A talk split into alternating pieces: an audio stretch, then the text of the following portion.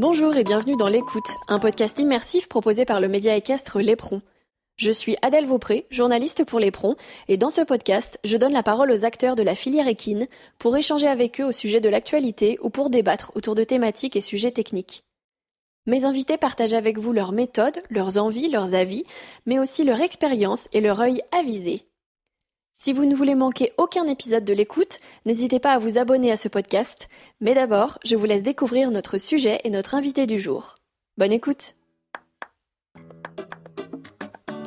À quelques semaines des Jeux Olympiques de Tokyo, l'éperon vous emmène au cœur des équipes de France grâce à cette série de podcasts inédites. Membres de l'équipe fédérale, cavaliers, vétérinaires entre autres, autant d'interlocuteurs qui expliquent comment nos bleus, humains comme équins, se préparent pour l'événement sportif auquel tout athlète rêve de participer. Cet épisode a reçu le soutien de Boringer Ingelheim. Partenaire depuis 2008 de la Fédération française d'équitation, Boringer Ingelheim accompagne les équipes de France d'équitation dans toutes les compétitions et notamment lors de l'échéance mondiale au Japon cet été. Boringer Ingelheim est ainsi le partenaire exclusif de la FFE dans le domaine de la santé. D'ailleurs, Sophie Dubourg, la DTN, précise que le choix de ce partenaire officiel s'est fait tout naturellement, puisque bénéficier de l'appui d'un leader mondial de la santé animale est un atout, aussi bien pour les membres de l'équipe que pour l'institution. Ce partenariat permet notamment aux vétérinaires fédéraux d'échanger avec les experts équins de Boringer Ingelheim et de profiter d'une expertise pointue pour un suivi de santé des écuries de haut niveau et de compétition. La France est déjà un pays modèle pour le suivi de santé de ses chevaux, et l'association de ces deux acteurs de premier plan dans l'univers équin permet de conforter ce positionnement au bénéfice du bien-être et de la santé des chevaux afin d'assurer la performance équine française dans la compétition internationale. Dans un peu plus de trois semaines s'ouvriront les Jeux Olympiques de Tokyo, et c'est d'ailleurs demain, vendredi 2 juillet, que doit tomber la liste des couples qui iront défendre les couleurs de la France et qui partiront en stage dans les prochains jours pour finaliser leur préparation. En parlant de préparation, justement, nous avions consacré le 16e épisode de l'écoute à la préparation physique des cavaliers, et cette fois, pour le 18e épisode, nous allons aborder le thème de la préparation des chevaux. Pour parler de ce sujet, j'ai profité de mon escapade au Grand National de concours complet de Vitel pour aller à la rencontre de Xavier Goupil, le vétérinaire affilié à cette discipline. Et avec lui, nous revenons sur l'importance de cette préparation ainsi que sur le processus mis en place pour les choix de l'équipe de France. Il nous explique aussi ce à quoi il veille pour être certain que nos athlètes à quatre jambes soient au top de leur forme au moment de prendre le départ de la compétition. Bonjour Xavier Goupil et merci d'avoir accepté de répondre à mes questions pour ce podcast. Vous êtes, si je me trompe pas, vétérinaire à l'IFCE, l'Institut français du cheval et de l'équitation, basé à Saumur donc, mais vous êtes également le vétérinaire de l'équipe de France de concours complet. Il y a deux semaines, nous avons sorti un épisode sur la préparation physique des cavaliers. Avec vous, on va continuer de parler de préparation physique, mais cette fois, on va parler des chevaux. Et lorsque je vous ai proposé de faire ce podcast, vous m'avez confié que cette préparation était le fruit d'un travail qui dure depuis le début de l'année. Donc on va euh, aborder tout ce, tout ce travail, vous allez nous expliquer tout ça, tout ce processus. Mais avant, j'aimerais en savoir un peu plus sur vous, sur votre parcours et votre mission. Quand et comment avez-vous intégré les rangs de l'équipe de France? Bonjour, oui, écoutez, oui, j'ai la chance d'avoir euh, un peu une, double activité avec deux, pôles assez, attrayants euh, que sont l'IFCE depuis 31 euh, ans maintenant. Bah, c'est là où j'ai fait un petit peu la, connaissance de cette discipline. Hein. Vous savez qu'historiquement parlant, il y a beaucoup de, bons chevaux de complet qui ont été, qui ont été à Saumur, avec la présence des entraîneurs nationaux. Euh, bon, moi j'ai eu l'occasion de suivre un peu les juniors et jeunes cavaliers pendant une dizaine d'années, et puis depuis, euh, depuis 2003 l'équipe senior, là pour, le, pour, pour la Fédération française d'équitation.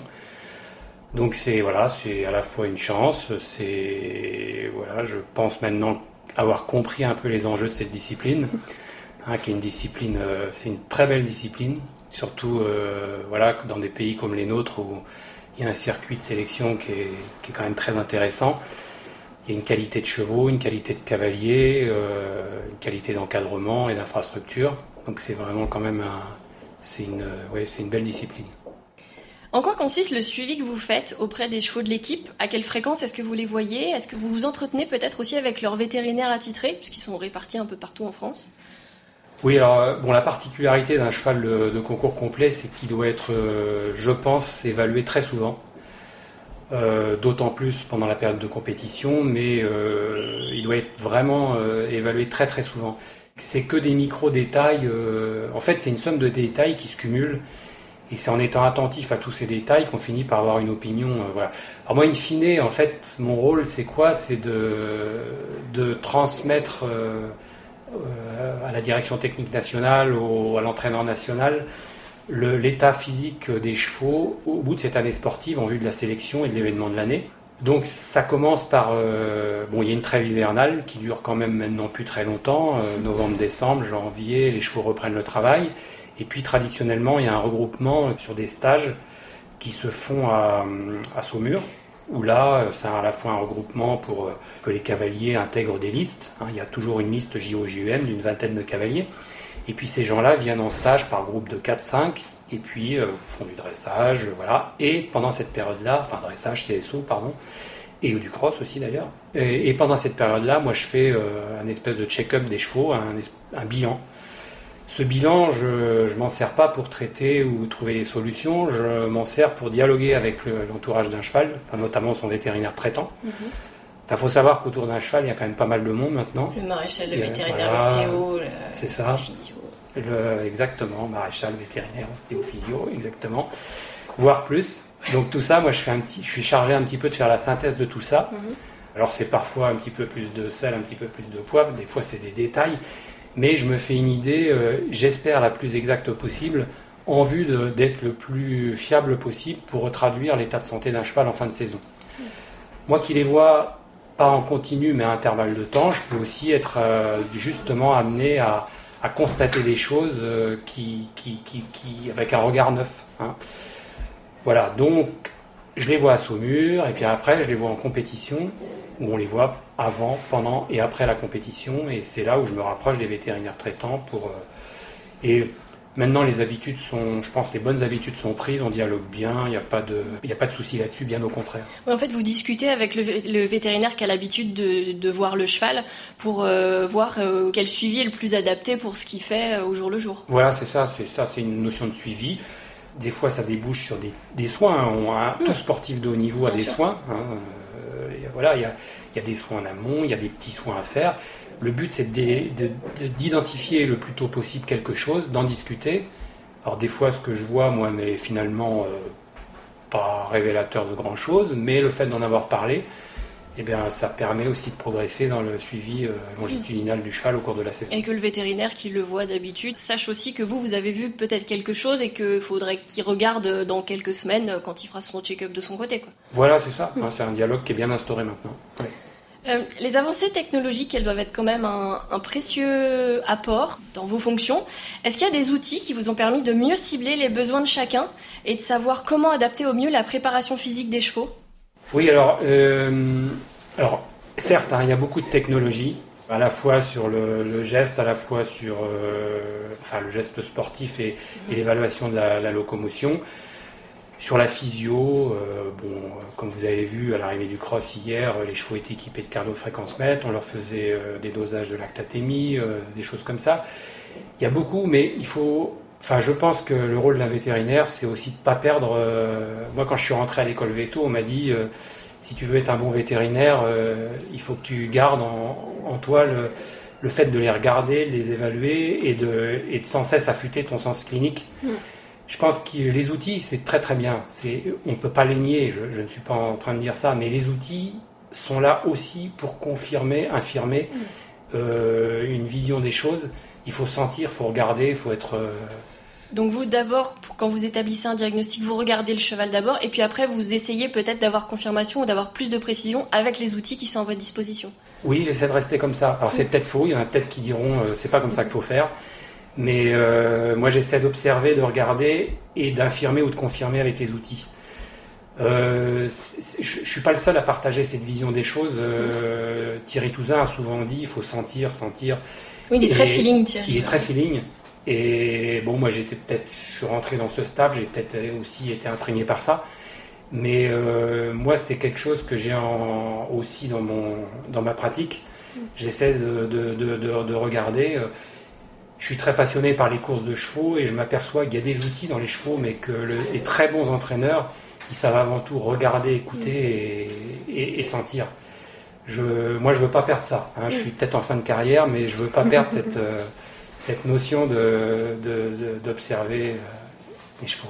Puis c'est vrai qu'avec des chevaux que vous avez l'habitude de voir, l'habitude de suivre, euh, vous connaissez aussi leurs petits défauts, leurs petites habitudes, leurs petites manies et les, leur façon de fonctionner. Donc vous, ça vous permet aussi de, bah, de, de, pouvoir voir immédiatement en fait là où peuvent être les problèmes. Oui, oui, oui, c'est ça. C'est si on faisait que des paramètres chiffrés, on aurait des surprises. Hein. Il y a, là, je peux le dire très ouvertement, il y a des chevaux qui n'auraient peut-être pas couru euh, les épreuves qu'ils ont courues, parce que voilà. Mais le fait de confronter ces paramètres chiffrés et puis euh, la connaissance qu'on a de ces chevaux-là, mhm.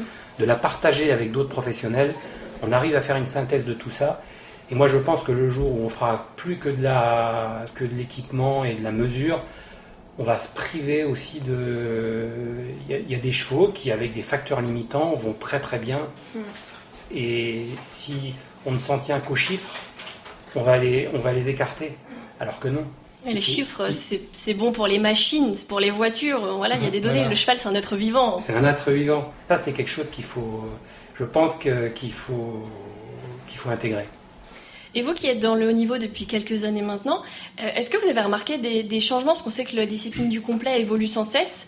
Euh, est-ce que vous avez remarqué donc des changements dans la manière d'entraîner les chevaux et de préparer les chevaux à un, championnat?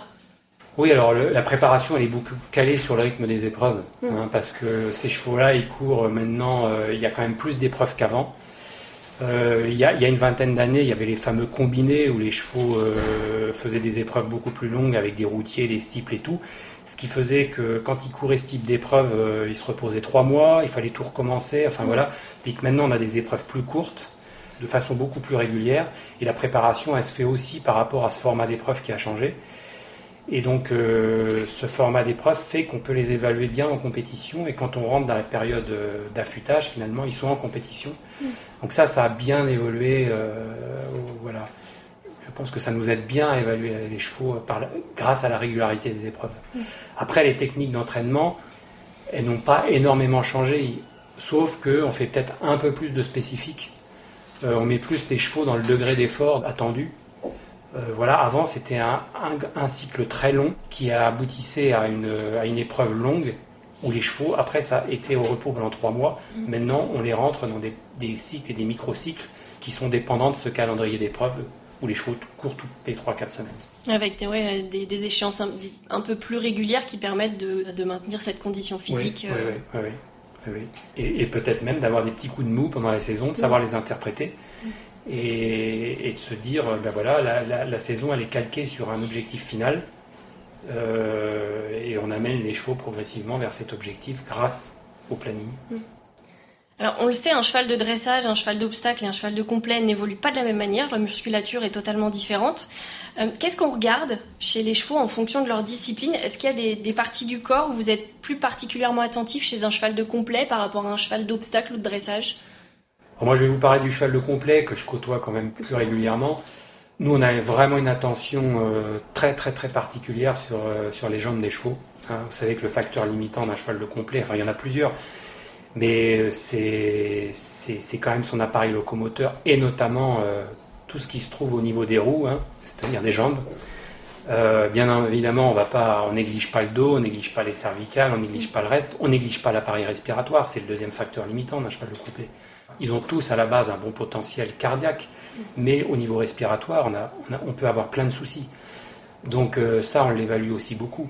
Mais sur le cheval le complet, les deux grands facteurs limitants, c'est les pathologies euh, euh, ostéo-articulaires, tendineuses et ligamentaires des étages bas, hein, des membres, et puis, et puis une attention très particulière des dos et des cervicales des chevaux, du bassin aussi, et puis, et puis bien évidemment de l'appareil respiratoire qui est, vous savez, comme beaucoup de chevaux de course, il est très sollicité. On peut avoir des, des, des, des, saignements pulmonaires, des tas de choses comme ça qu'il ne faut pas sous-estimer.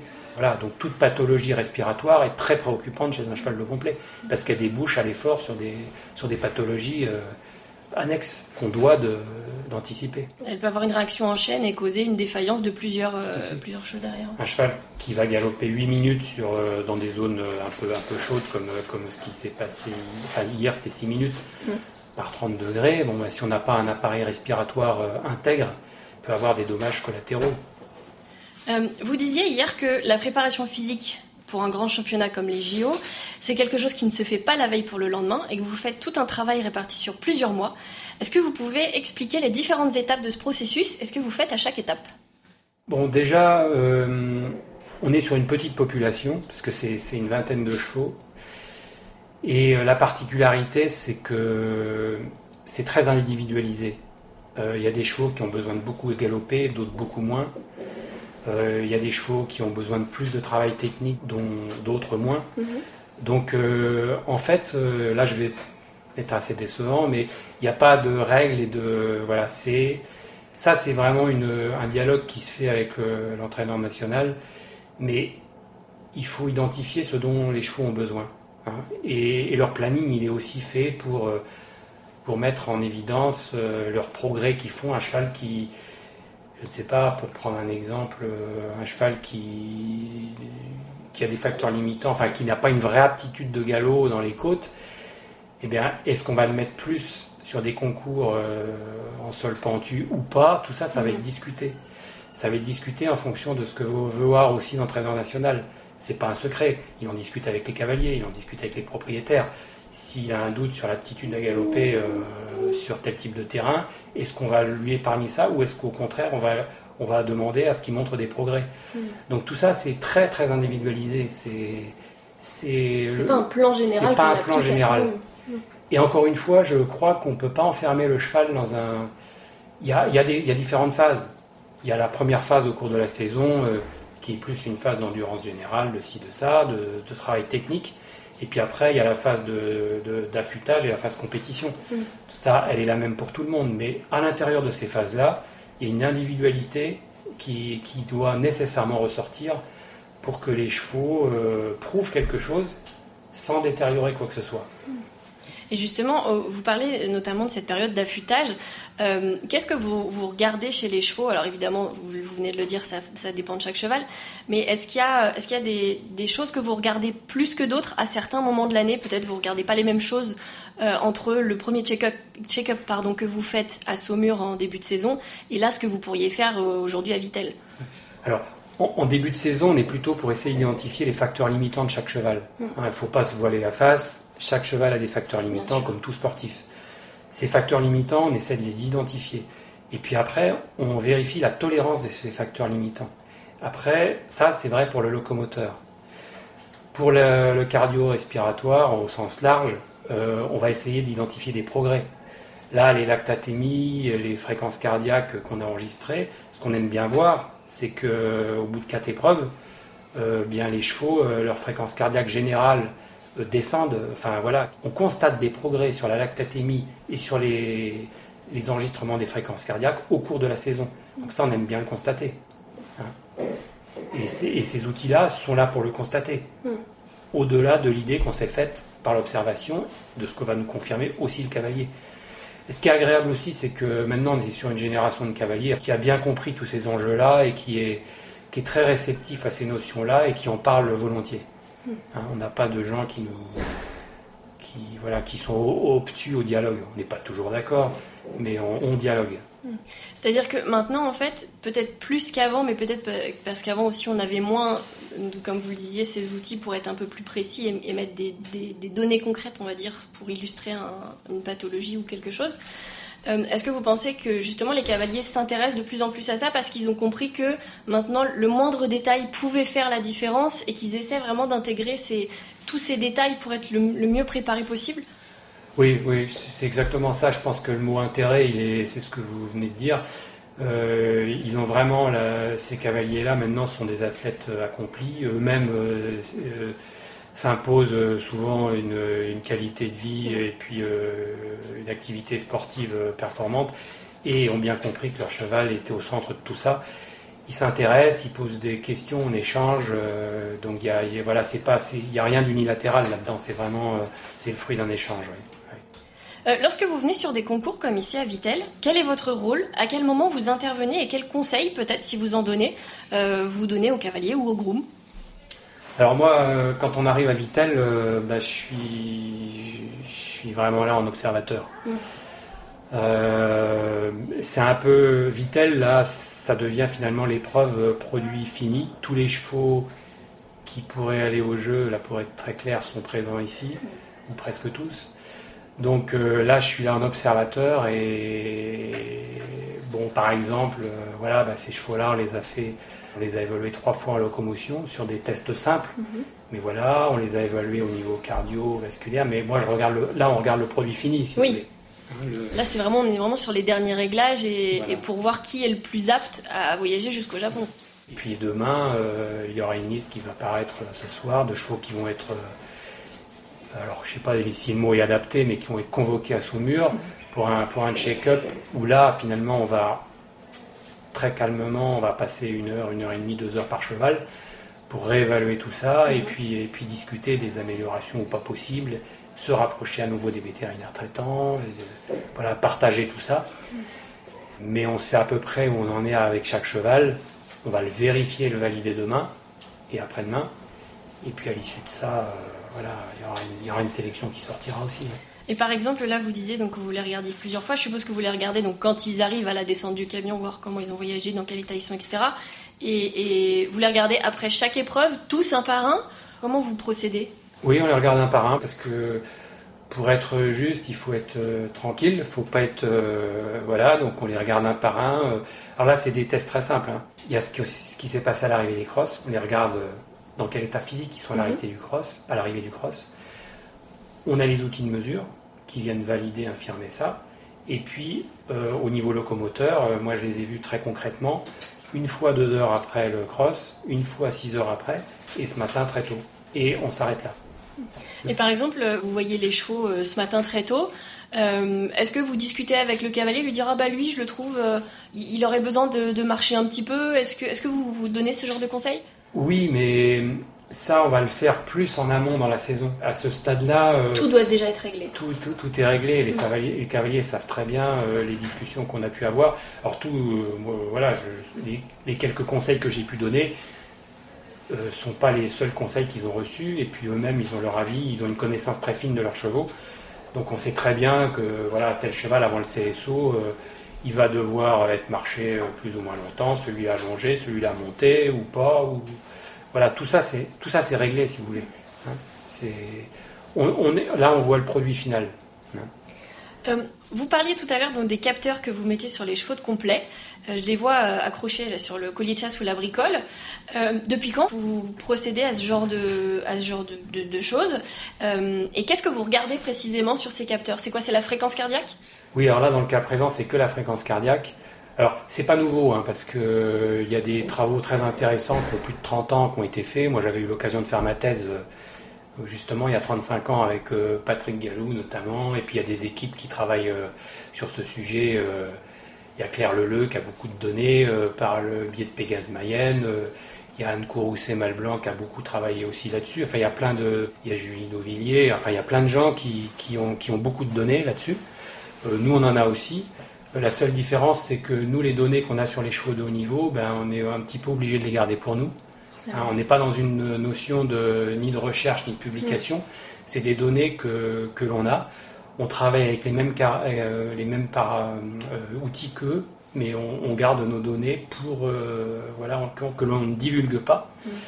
Mm. sinon, voilà, ça serait contraire à, pas mal de choses. Puis ça donnerait des infos aux, concurrents. oui, et puis c'est pas c'est pas le but. Nous, nous on vérifie. eux sont plus dans le domaine de la recherche et voilà et et nous, on, voilà, on, dans une logique de performance. Hein. En fait, trop de données ne serait pas non plus euh, souhaitable. Nous, voilà, comme je vous l'ai dit dès le départ, euh, j'insiste peut-être un peu lourdement, mais on confronte l'observation à la connaissance, les choses qu'on dialogue et les mesures dont on dispose. C'est un melting pot de tout ça qui fait que que finalement, je pense qu'on arrive à être précis sur chaque, sur chaque cheval. Et donc, ce cardio-fréquence-mètre, il vous permet de voir donc, le cheval à l'effort. Est-ce que vous lui laissez aussi pendant la récup pour voir à quelle vitesse son rythme cardiaque diminue? C'est ça. Dans ça, en fait, on, le cardio-fréquence-mètre, il nous donne la, valeur en temps réel. Mhm. bon. Alors, les valeurs qu'on a à la détente sont pas tellement interprétables, sont souvent liées à des, il y a des chevaux chauds, des chevaux énervés, tout ça, ça on en fait un peu abstraction entre guillemets. Après, on regarde la courbe.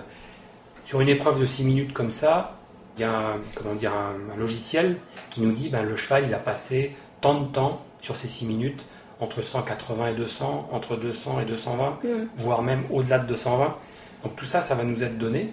Et puis toute la récupération, on aime bien avoir la récupération à 1 minute, à 5 minutes, à 10 minutes, à 15 minutes. Mm. Et on voit la façon dont le cheval récupère. Hein. Donc ça, c'est, on interprète tout ça. Et puis la courbe, euh, si vous voulez, euh, il y a la valeur maximum qui est observée, et puis il y a le fait que sur des descentes, est-ce que la courbe redescend ou pas? Hmm. Un cheval très fatigué, sa courbe ne va pas redescendre. Euh, un cheval fatigué, le score à 1 minute, 5 minutes, 10 minutes ne va pas être le même hmm. que celui d'un cheval qui a bien récupéré. Et c'est très parlant. Alors je ne vais pas vous les fournir, les courbes. Non, bah bien sûr. Mais, c'est très parlant entre un... Il y a des chevaux très performants qui ont été très bien préparés, hmm. la plupart d'ailleurs, c'est là où on voit les différences entre le début et la fin de saison. Et c'est ce qui vous permet aussi de, voir vraiment si un cheval est affûté et prêt pour une échéance type championnat. C'est ça, c'est ça. Hier, c'était intéressant de voir comment et voilà, il supporte les températures de 30 degrés, l'hygrométrique mm. était élevée, le dénivelé et tout ça. On a, on a quand même un bon lot de chevaux là. Mm. je vais être rassurant. Oui. On, a, on, oh, l'a vu, ils sont, ils ont pas l'air euh, très très affectés par, euh, par ce qu'ils ont couru hier. Et puis ce matin, euh, quand on voit la, façon dont ils trottent et, la souplesse et autres, euh, voilà, on est, on, est, on, est, on est sur un très bon lot de chevaux. Mm. Vous parlez aussi des lactates, c'est très important dans le complet. Alors, je ne suis pas vétérinaire, mais de ce que j'ai compris, en fait, c'est, les lactates, euh, c'est ce qui, les toxines, en fait, que le cheval doit éliminer, c'est ça? Alors, c'est un déchet métabolique mm. hein, qui, qui, traduit, bon, vous savez, il y a l'effort avec oxygène, l'effort aérobie, puis il y a l'effort anaérobie, mm-hmm. où là, le cheval utilise pas, enfin pour être très schématique, l'oxygène et produit des lactates. Les lactates, c'est donc ça, on parle de lactatémie dans le sang. Le taux de lactatémie, c'est le taux de lactate dans le sang. Donc plus il est élevé, plus le cheval a travaillé hors utilisation oxygène. Mhm. Bon, mais c'est pareil, à l'effort, c'est un état d'équilibre. Mhm. Donc il faut qu'un cheval, il peut produire des lactates, mais il est capable aussi de le reconsommer à l'effort. D'accord. Donc à l'arrivée, on mesure euh, le, taux de lactate. Mhm. Et ça, ce sont des indicateurs de fatigue quand même, ou de tolérance à l'effort. Mhm. Mais on n'en fait pas non plus une religion absolue. Bien sûr. Hein, ça rentre dans l'ensemble des paramètres que vous regardez. Ça rentre dans l'ensemble des paramètres. Et euh, alors, je ne sais pas si vous allez pouvoir répondre précisément à ma question, mais vous devez quand même savoir ce qui va s'y passer. Euh, les chevaux de CSO et de dressage vont faire des tests en manège chauffé. Euh, à quoi ils vont servir? Qu'est-ce que le vétérinaire qui sera là-bas, il me semble que c'est Jérôme Thévenot, regardera sur ces chevaux hum. Alors, je vais, je vais, je vais peut-être pas trop répondre à sa place parce que euh, on n'est pas sur le même type d'effort. Mhm. Eux, ils sont sur un effort plus explosif, plus court. Alors, si vous voulez, traditionnellement, on sait que, la lactatémie ne monte pas chez un cheval de CSO. Parce que l'effort est, trop court. L'effort, est court et il l'élimine très vite. Mhm. Hein. Donc, ils en produisent, mais ils les éliminent très vite puisque l'effort est court. Bon, ils vont certainement vérifier qu'en ambiance chaude, ça va être la même chose.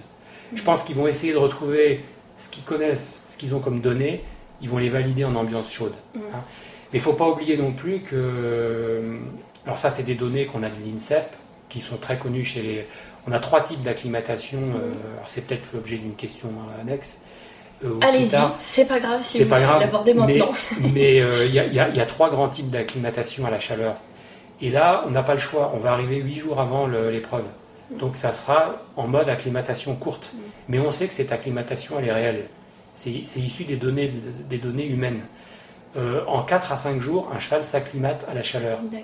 Et ça, ça se voit, euh, son rythme cardiaque va baisser à l'effort. Mhm. Il peut baisser de 7 à 14 battements par euh, minute sur un effort type cross, sur une acclimatation type courte. Mhm. Son, sa formule sanguine va évoluer aussi, ça on le sait. En 4 à 5 jours, sa formule va évoluer. Hein, son, volume plasmatique va augmenter. Hmm. Donc, euh, donc les chevaux s'habituent à la chaleur. Et l'INSEP dit que on ne peut pas s'habituer au froid, mais que 100% des organismes peuvent s'habituer au chaud. Quelle bonne nouvelle et, il y a trois types d'acclimatation. Il y a l'acclimatation à court terme, moyen terme et long terme. Hmm. Là, on va travailler sur une, acclimatation à court terme. Donc on va, on va acclimater les chevaux en 4 à 5 jours. Ils vont être bien pour courir à 8 jours, comme ça va être le cas. Sur un mode acclimatation court terme.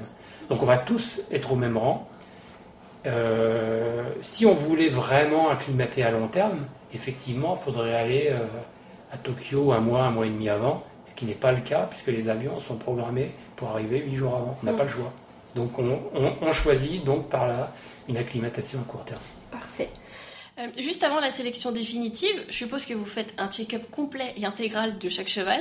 Qu'est-ce que vous regardez? Vous devez le passer au rayon X là. Bon, oui, alors on va, on va regarder essentiellement l'appareil locomoteur. Mhm. Bon, ça va être des tests, euh, les tests habituels, hein, les tests statiques, euh, les tests dynamiques. Mhm. Euh, on va les voir sur des cercles, sur, sur différentes qualités de sol. On va leur faire des tests de flexion, des tests de palpation, d'extension et tout ça. Des prises de sang aussi Alors voilà, ça, ça sera un autre. voilà, il va y avoir un bilan sanguin étendu qui va être confié à un laboratoire spécialisé dans, les, dans les paramètres chevaux.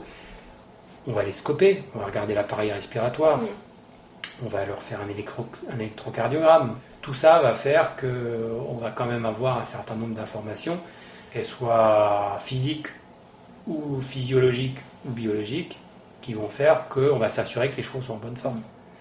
Et puis, s'il y avait un petit soin à faire sur tel et tel point faible, et eh ben, on a encore le temps de le faire. Hmm. Hein. Est-ce que le fait d'aller à l'autre bout du monde, qui implique donc de, faire un long voyage en avion, euh, ça vous oblige à être plus exigeant sur les check-ups?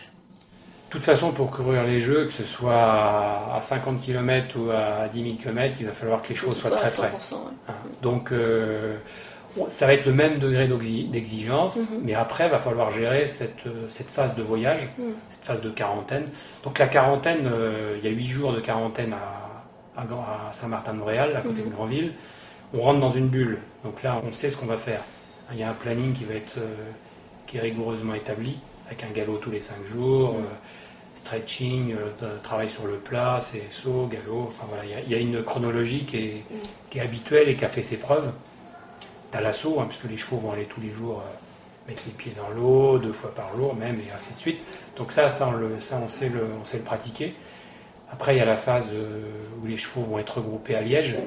Donc à Liège, vont arriver avec tous les chevaux européens qui eux-mêmes sortiront de leur bulle, de leur quarantaine. On reste dans une bulle qui va être à Liège pendant un jour ou deux. Et là, ils montent dans l'avion. Et là, effectivement, il y a un voyage à encaisser, entre guillemets. Mais euh, vous savez, les chevaux voyagent assez bien dans les avions. Mm. On maîtrise l'hygrométrie, on, on, a une température qui est entre 17 et 19 degrés. Mm voilà, la seule, le seul point un peu inquiétant de ces zones, de ces, l'immobilité. C'est oui l'immobilité d'une part, et puis le deuxième point c'est les transitions. Quand ils passent de leur box de Liège à la montée dans l'avion, ils montent dans des containers, dans des box, euh, des boîtes roulantes mhm. sur des chariots. Et après, ils vont être montés sur une plateforme pour monter à 5 mètres de hauteur pour euh, rentrer dans l'avion. Vous, c'est là que vous tremblez un peu Là, c'est le rôle du groom c'est plus, plus un problème vétérinaire, c'est un problème de groom. Hein? un cheval rassuré par son groom, ça va bien se passer. Mais il y a, y, a, y a, ça, voilà. Il y a des chevaux que ça peut inquiéter un petit peu. Des chevaux que ça peut inquiéter. Alors on, sait aussi ce qu'il faut faire et pas faire avant. On va pas les alimenter au dernier moment. On les réalimente qu'une fois que l'avion est en altitude, à 10, à 10 000 mètres, les phénomènes de surpression sont passés. Et là, on peut remplir un estomac normal, normalement. Et très curieusement, un cheval qui se met à boire et à manger, les autres vont le copier. Mm. Il y a un effet mimétisme qui est, qui est réel. Donc ça, c'est voilà, c'est des choses euh, connues, ça aussi. Hein. Moi, je suis pas très, très inquiet par tout ça, en fait. Très bien. Bon, je suppose que vous allez être euh, très occupé dans les semaines à venir. À quoi va ressembler votre programme? Ben, euh, Il va ressembler à... Moi, je vais rentrer dans, une, dans un groupe. Mm. dans ce groupe, on va obéir à des règles Covid et en tout genre. Et puis on va surveiller les chevaux, on va être autour d'eux, on va anticiper, on va regarder, on va prévenir, on va voilà, on va on va être aux soins des chevaux et, et puis après voilà, il faut il faut que rien de négatif nous arrive. Tous dans du papier bulle à partir de ce soir. Voilà, tous euh, voilà, sans voilà sans inquiétude particulière, mais on va essayer d'anticiper tout ce qui pourrait arriver. Euh, de négatif. Donc là, les chevaux ce soir, euh, ceux du moins qui peuvent prétendre à la sélection olympique, ils repartent de Vitel et ils vont directement à Saumur pour les, vérifications, les check-up C'est ça, oui. Ils vont, être là, ils vont tous passer entre lundi et mardi à Saumur. À l'issue de tout ça, il y aura un délai de, voilà, de certainement de, réflexion et, mm. puis, euh, et puis une sélection sera, sera prononcée. Et puis euh, en attendant l'arrivée à Saint-Martin-de-Bréal qui ne va pas tarder puisque c'est le, 3, mm. le 3 juillet, je crois. Hein c'est bientôt. C'est bientôt. Bon, eh bien, merci beaucoup Xavier Goupil d'avoir répondu à mes questions. Vous nous avez appris beaucoup de choses, enfin en tout cas moi, vous m'avez appris beaucoup de choses. Je pense que nos auditeurs en, apprendront aussi beaucoup. Merci beaucoup à vous. Et puis ben, bonne chance pour le Japon dans, dans un mois maintenant, un petit peu plus d'un mois. Merci à vous, merci de m'avoir reçu. Un grand merci à tous d'avoir écouté ce podcast. J'espère que cet épisode vous a plu. Si c'est le cas, faites-le savoir en mettant 5 étoiles sur Apple Podcast ou iTunes. S'il y a des sujets ou des thèmes dont vous voudriez entendre parler, n'hésitez pas à écrire à la rédaction de l'Éperon via nos réseaux sociaux Facebook ou Instagram. Et pour en apprendre toujours plus sur le monde du cheval et des sports équestres, rendez-vous sur notre site internet l'éperon.fr. Prenez soin de vous, je vous retrouve très vite pour un nouvel épisode.